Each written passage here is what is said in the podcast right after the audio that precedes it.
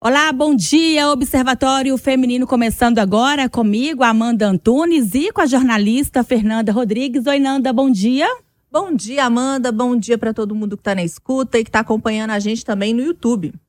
Bom, gente, as dificuldades para conseguir uma vaga no mercado de trabalho são diversas, né? Seja por falta de qualificação, seja pela idade ou até mesmo pelo sexo ou raça. Além de todas essas categorias, existe uma outra com um desafio ainda maior quando se trata de mercado de trabalho, as pessoas com deficiência. Um levantamento aí feito pelo IBGE aponta que entre 10 pessoas com deficiência, sete estão fora do mercado de trabalho. É uma realidade aí que a gente acompanha aqui no Brasil. Para falar um pouco sobre esses desafios, não apenas no mercado de trabalho, mas também em diversas outras áreas. A gente conversa hoje aqui no Observatório Feminino com a jornalista Bruna Buzetti. Ela que é cadeirante, ela tem um portal de notícias e é militante na causa de pessoas com deficiência. Oi, Bruna, bom dia. Bom dia, bom dia, obrigada pelo convite. Vamos conversar sobre essa questão de acessibilidade e inclusão no mercado de trabalho e na vida.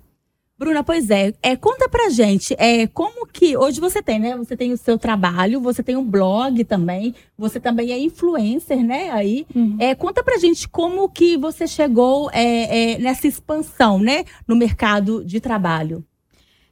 Eu estudei muito, né, tive uma vida ensinada pelos meus pais a batalhar pelo meu espaço, e nada foi fácil, né, a gente lida com portas fechadas o tempo todo, falta de acessibilidade, inclusão, até de atitude das pessoas mesmo não estão preparadas para lidar.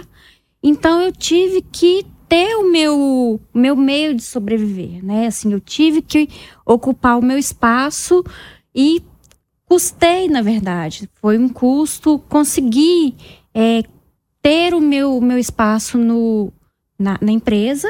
Eu consegui ali ter passar no processo seletivo para só daí ter uma, uma, uma vivência.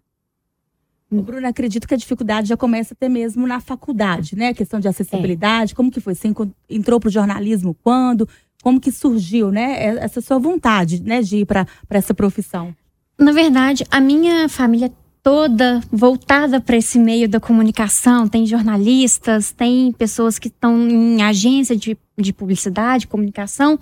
Então eu sempre tive ali um tino, desde, desde pequena.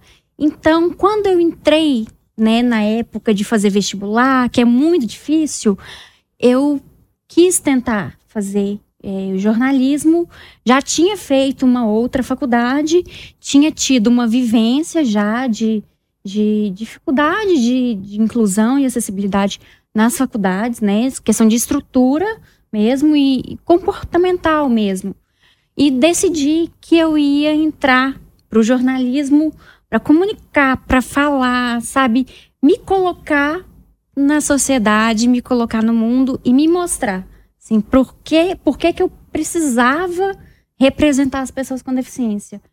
Quando eu passei no vestibular, que eu entrei na sala de aula, eu cheguei para todas as pessoas com deficiência que eu tinha contato, que eu representava, e fiz uma promessa que, de que eu iria representar, de que enquanto eu tivesse voz, enquanto eu tivesse o microfone voltado para mim, enquanto eu tivesse uma câmera voltada para mim, eu iria representar as pessoas com deficiência. É por isso que eu tô aqui hoje, para levar o nome dessas pessoas para o mundo, para mostrar que a gente tem que ser visto, tem que ser valorizado, que nós somos pessoas úteis na vida. A gente não tá ali para ser encostado, para viver no nosso mundinho. Não, a gente tem que se mostrar mesmo. E eu tô aqui para isso. Quando a gente fala a representatividade, é muito importante. A gente, a gente às vezes aborda isso sobre a questão de raça, orientação sexual, é, é, você se enxergar no outro em espaços que você acredita que a sociedade também colocou para você isso durante toda a vida, que não é para você, né? Você não pode, isso te é. limita, a sua condição não pode. A gente sabe que hoje existe é, é uma lei que garante a, a cota, né, para as pessoas com deficiência nas empresas, mas ainda existe uma dificuldade para que ela seja respeitada. E não é só a ter ali um determinado número de vaga destinado para essas pessoas. É ter ali dentro da empresa uma estrutura, ter acessibilidade, para que essa pessoa consiga desenvolver o trabalho e para que, entrando na empresa, ela também tenha oportunidades iguais. Exato. Porque eu acho que a gente ainda está caminhando muito devagarzinho nisso aí, né? Tem muito a ser, a ser melhorado, assim. A gente tem que lutar mesmo por, por esse espaço. Enquanto é aquela história, água mole em pedra dura, tanto bate até que fura. A gente precisa se mostrar. E as empresas não tem que ser aquela coisa assim de contratar a pessoa com deficiência só pela cota, né? É o que eu falei anteriormente. A gente precisa ser visto. A gente tem muito a, a se mostrar, ser mostrado, ensinar e, apre e aprender. E é só convivendo mesmo com as pessoas com deficiência que o vai ter um mundo inclusivo, acessível, né? Que oportunidades podem surgir a partir daí. Não tem outra forma de tornar o mundo melhor nesta questão se não ser convivendo, aprendendo. Porque eu sou uma pessoa como qualquer outra. Eu tenho os meus direitos, eu tenho os meus deveres, eu tenho as minhas contas, eu tenho o meu direito de me divertir como qualquer outra pessoa, né? E aí, quando fala em convivência, é importante essa diversidade para a gente, né? Assim, para todo mundo. Porque quando você convive com o diferente, é que você vai também entender por que, que é diferente, ou então por que, que não é diferente, quais são as semelhanças, é, as necessidades. Porque a, às vezes a gente fala assim, gente, mas eu não sei como é que fala, eu não sei como é que eu vou proceder eu não sei se eu, se eu ofereço uma ajuda, às vezes uma pessoa que é cega, é, como é que eu vou proceder? Como é que eu, eu pego no braço? Onde é que eu pego? Ou a pessoa tem uma deficiência auditiva ou de fala. Por que, que a gente não sabe? A gente não sabe porque a gente não convive. Não, não porque essas pessoas não fazem parte da nossa é. realidade de dia a dia, né? Por isso que é tão é uma distância que existe, porque tem muito pouco tempo que essas pessoas saíram de casa ou saíram até de, de clínicas, de hospitais para conviver em sociedade. Então, por isso que a gente não sabe como fazer. E, e, assim, eu acho que também deve ser um pouco cansativo para vocês terem que ficar ensinando o tempo inteiro, né? É, assim, muito se pergunta para mim, por exemplo, como que eu te trato? É pessoa com deficiência, pessoa com necessidade especial? Não precisa disso. Me chama pelo nome. Bruna, tudo bem? Porque sou eu que que tô vindo primeiro, não é a minha deficiência, não é a minha cadeira de rodas. Eu eu apareço primeiro. É a Bruna, jornalista, que está envolvida em causa social, que tem que sair, que viaja, que namora, que tem conta para pagar, igual eu disse. Então, a melhor forma de se tratar uma pessoa com deficiência, chama pelo nome. Oi, Bruna, tudo bem? Posso te ajudar? Como que eu te ajudo? Né? Porque só assim a gente vai ter um, uma, um cotidiano melhor. Só assim a gente vai ter uma normalidade. Eu nem gosto de falar essa palavra porque não é, não é que é, não é normal, não é anormal. Somos pessoas como qualquer outra, como você, como vocês. Não, não existe essa diferença. Eu não vejo. Não tem por que as outras pessoas verem essa diferença. Ô, Bruna, como eu falei no começo aqui do programa, a gente tem um dado aí do IBGE que é bem assustador e triste, né? O fato aí de apenas três entre dez pessoas estão no mercado de trabalho, pessoas é, cadeirantes, e assusta também que o salário também é diferente. É por uma, um dado, né, que tem também pelo IBGE, que uma pessoa cadeirante recebe em média R$ 1.600, a pessoa que não é cadeirante com o mesmo, com a mesmo trabalho recebe aí R$ 2.600, uma diferença de mil reais. É, pela sua experiência, o que você percebe no mercado de trabalho com relação a isso? Eu percebo que tem essa diferença, sim, mas eu acredito que está mudando. Eu, assim, muito lentamente, mas está mudando porque tem hoje em dia é, mais informação, as pessoas estão estudando, mesmo alguém que tenha uma dificuldade de locomoção muito maior, hoje a gente tem a facilidade da internet. Então ela consegue contratar um curso à distância, ela está sempre se informando, tem aí plataformas de marketing, por exemplo, que é a minha área, são riquíssimas de informação. Então, ela pode sim se preparar. Então, eu acho que está mudando, mas ainda tem muita coisa para mudar, sabe? Assim, essa, essa realidade vai demorar muito para se, se igualar. Eu batalho muito, inclusive, para chegar nesse ponto. Assim, não, poxa, eu, eu trabalho, eu estudei para isso, eu sei o que eu estou falando sabe? É, eu tenho certeza que, que esse processo, por exemplo, é assim, assim que se faz. Vamos lá, vamos, vamos tentar fazer? Porque só assim que a gente vai conseguir o nosso espaço. Não tem jeito. Eu acredito que o meio faz muito a gente, né? E, e assim, é, a família, eu acredito que no seu caso, eu queria saber, é, é um diferencial? Porque né, você me disse, já vem de uma família de comunicação. Sim. Então, acredito que desde criança é, você já entendeu que não há diferença, né? Mas tudo vem pela família também. Ou seja, quem não tem essa, essa, essa base né, é, da família acaba que fica mais difícil de entender também o lugar no mundo, né? É, assim, eu vim de uma família que sempre me deu muito amor, muito apoio e sempre me fez enxergar um futuro. Você não vai ficar para trás né? Tanto que hoje eu sou jornalista, eu tenho uma profissão, eu busco as minhas coisas, eu saio sozinha.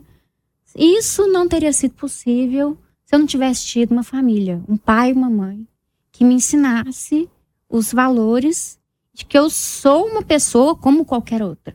É imprescindível ter uma família que apoia, que incentiva, que vai atrás de médico quando é o caso, que vai atrás de tratamento, que leva a pessoa com deficiência, por exemplo, quando criança, para um parque, para um shopping, para um clube, leva para viajar quando pode. Eu sei que a realidade é muito difícil hoje em dia, né? Mas que seja dar uma volta no quarteirão. Mas é o que a Ananda falou, antigamente as pessoas eram escondidas, né? É, as famílias muitas vezes tinham é, uma dificuldade, né? de lidar, ou até uma dificuldade de acesso à saúde pública mesmo, para poder diagnosticar né, o que, que aquela uhum. pessoa tem, quais são as possibilidades também de tratamento, de melhora, porque algumas pessoas precisam realmente de algum tipo de tratamento é, para a vida inteira. Só que eu estava ouvindo até um podcast essa semana de um rapaz que é, é, ele tem um irmão gêmeo, só que nasceu com uma síndrome rara é, ele é, tem uma condição de vida como as demais pessoas, mas o irmão dele não, porque o irmão dele não, não consegue é, se comunicar, né? Tem uma dificuldade para se comunicar, tem uma dificuldade de aprendizado. Só que durante muito tempo, o irmão dele foi tratado simplesmente como retardado, que era uma palavra que se usava antigamente. E todas as vezes que a mãe ia a uma consulta médica com o irmão, quando conseguia, porque eles são de uma cidade do interior de Minas, é, e isso, você coloca isso aí há 30 anos, né?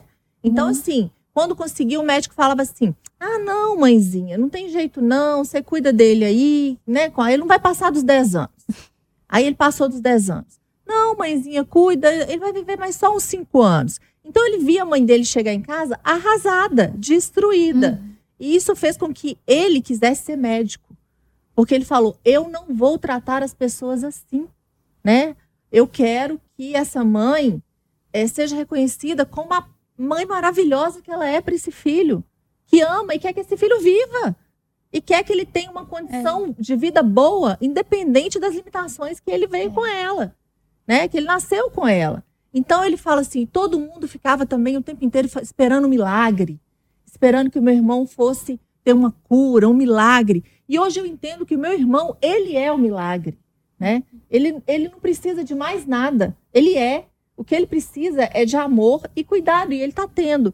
Então, assim, é muito difícil é, para que essa família, que apesar de estar tá ali dando apoio para essa pessoa, é, quem está em volta não, né? Existe um julgamento, as pessoas olham, e você deve ter passado por isso, né? Várias Olha vezes. com, assim, às vezes, não, coitada. Nossa, eu acho que isso é a pior coisa. Porque a única coisa que você quer é ser tratado com igualdade. Pronto. Né? Simples assim. É, e, e é muito de, de informação, assim, sabe? Se a gente. E hoje em dia não é mais aquela questão de não, não sei onde buscar informação. Gente, abriu o olho, você tá com o telefone, você tá conversando com uma pessoa. Hoje em dia os tempos são outros.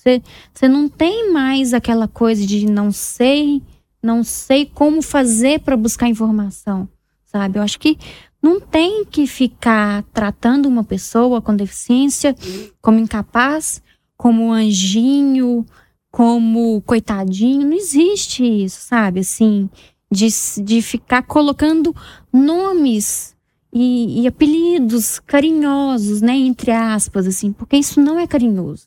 Isso, para mim, eu posso tá generalizando, mas eu acho que isso é muito capacitismo. É, tem esse termo né, que é o, o, preconceito às pessoas com deficiência.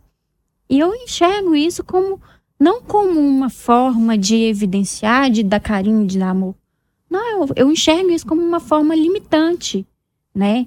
Tem gente que chega para mim, não me dá nem oi, já pergunta o que, que você tem, né? Assim, olha, não, fique tranquila, você vai ter, você vai ter sua cura. Poxa, mas eu não quero a minha cura. Eu não tô doente. Eu não tô doente, eu não tenho doença nenhuma. Eu tô vivendo, eu tô trabalhando, tô estudando, namorando, sabe? Me divertindo, saindo pra um bar para tomar alguma coisa na rua, é, ver, ver um amigo meu que, que é cantor é, até de madrugada, sabe? Pegar um, um aplicativo, né, sozinha, um carro por aplicativo sozinha. Então, isso não na minha cabeça, hoje em dia, não entra, não é desculpa. Pois é, você falou de aplicativo e eu até queria, sabe, a gente acompanha vários casos de pessoas que precisam do transporte público, né, cadeirantes e que encontram um problema com más hum. condições do ônibus, pessoas, né, também cadeirantes que têm medo de andar de aplicativo. É, e como você já disse, ô Bruna, você influencia, né, pessoas cadeirantes, é, e aí eu queria saber é, o que, que você acompanha com relação a isso, né? Essas dificuldades. Porque a gente precisa, né, entender a igualdade, mas ao mesmo tempo a gente vê que é, as autoridades, na prática, isso não, não, não, não parece estar muito preocupada com isso. A gente pode avaliar as calçadas, né, das ruas, como é difícil andar é, nas ruas. Imagino é, uma pessoa cadeirante, né? enfim, essas dificuldades que a gente encontra para coisas simples que a pessoa precisa fazer. Sai na rua, é, numa calçada, sozinha, gente, não dá. É, é calçada esburacada, é completamente de rampas, assim, inacessíveis. Você tá andando no reto, aí de repente uma rampa de garagem corta, gigantesca. Um cadeirante não tem força para subir sozinho. Muitas vezes tá com mochila nas costas, porque tá saindo do trabalho, indo pra, pra escola, pra faculdade. E é uma realidade, assim, muito difícil. Eu vivo isso muito, né? Porque eu tenho, eu sinto muita dor na coluna, eu tenho já de vida, eu tenho 29 anos. Se eu parar para contar, eu tô mais ou menos com 17 cirurgias. Então você vai enfraquecendo, você vai tendo ali os seus suas dores, seus problemas. E, gente, é muito difícil. O, o ônibus, ele é completamente inacessível. Não tem condição. É um elevador que não funciona. É um operador que não sabe mexer. Então você tem que, muitas vezes, deixar passar o ônibus embora. Chegou um ponto. ônibus, né, que tem. Não, não são todos. E quando tem, não funciona. Ah, estragou, não sei mexer, tem que ir embora. Então, assim, eu simplesmente desisti. Simplesmente desisti, não quero, sabe? O meu meio de locomoção hoje em dia ou é o carro particular ou é o carro por aplicativo. E mesmo assim, é uma luta. Pra achar um carro. É uma luta. Porque eu ainda tenho a vantagem, graças a Deus, de conseguir sair da minha cadeira e passar para o banco do carro sozinho. Mas eu conheço gente que não tem, que tem que entrar com carro, com, com a cadeira de rodas no carro. por inteiro, não consegue, não tem força. Gente, é, é o que? Uma, duas, três horas para sair de casa. E quando ele não tem que ligar, ele tem que prever que ele vai sair na rua. Ele, ele não pode se dar o luxo de, Uma hora ah, de uma hora para outra, vou ali visitar um amigo, sair. Perigoso, nem se dá o luxo de ter que passar mal. Porque não tem como sair, não tem um carro. Ou seja, nós falamos do mercado de trabalho, na verdade, a- não precisa nem do só o emprego, né? É. A forma de ir para o trabalho já é difícil. Os- Já é. É. Os Já- desafios são enormes, né, Bruna? Assim, é, mas assim, que bom que existe pessoas, né? Existem pessoas como você que estão assim dispostas a visibilizar, né? Tornar, trazer para todo mundo quais são essas dificuldades e lutar pelos direitos, né? Porque a gente precisa que existam é, esses mecanismos de acessibilidade e de reconhecimento de toda a sociedade do acesso que vocês têm que ter para que o trabalho seja realizado como qualquer outra pessoa. E aí, quem quiser saber mais da Bruna, quiser te encontrar, como é que faz? Eu tô no arroba Bruna Buzetti, B-U-Z-E-T-T, que é o meu particular. E tenho o arroba do portal, que é arroba portal Faleitoleve e www.portalfaleitolevebh. Lá a gente tem notícias de Belo Horizonte, de Minas, ganhamos alcance nacional, que é esse o meu objetivo, de levar inclusão e acessibilidade para o Brasil inteiro quem sabe para o mundo inteiro. Eu tô aqui para isso. Eu, é o que eu falei. Enquanto eu tiver voz, enquanto eu tiver um microfone, enquanto eu tiver um espaço, eu vou falar. Eu vou mostrar a minha vida, vou batalhar, vou estudar e levar as pessoas com deficiência comigo. E as pessoas podem comunicar com você também. Pode, pode. WhatsApp, você tem um grupo. Como que é esse grupo? Eu tenho, eu tenho grupos de pessoas com deficiência que eu participo, que é tudo muito muito normalizado, a gente tem um cuidado ali, a gente não não divulga as coisas que acontecem dentro desses grupos. Tenho os meus directs no- na biografia do meu Instagram, tem ali os e-mails que podem entrar em contato comigo. Pode chamar no direct, eu respondo assim, como é o amor do mundo. Eu tenho muito prazer em tratar sobre esse assunto. Vai ser. Eu quero muito que todas essas pessoas que estão nos ouvindo agora entrem em contato comigo. Vai ser um prazer muito grande. Então é isso, né, Nanda? Vamos. Bruna, obrigada pela presença. Eu Foi ótimo conversar com você, te conhecer. Eu que agradeço a oportunidade. Podem contar sempre comigo. Estou sempre à disposição, sempre que precisar. Pode, pode me chamar. E os microfones sempre abertos aqui também, né, Amanda? Sempre. É só entrar em contato com a gente, Observatório Feminino. A gente sempre trazendo essa pauta importantíssima. Obrigada, Nanda. Um abraço. Até semana que vem. Até semana que vem para todo mundo.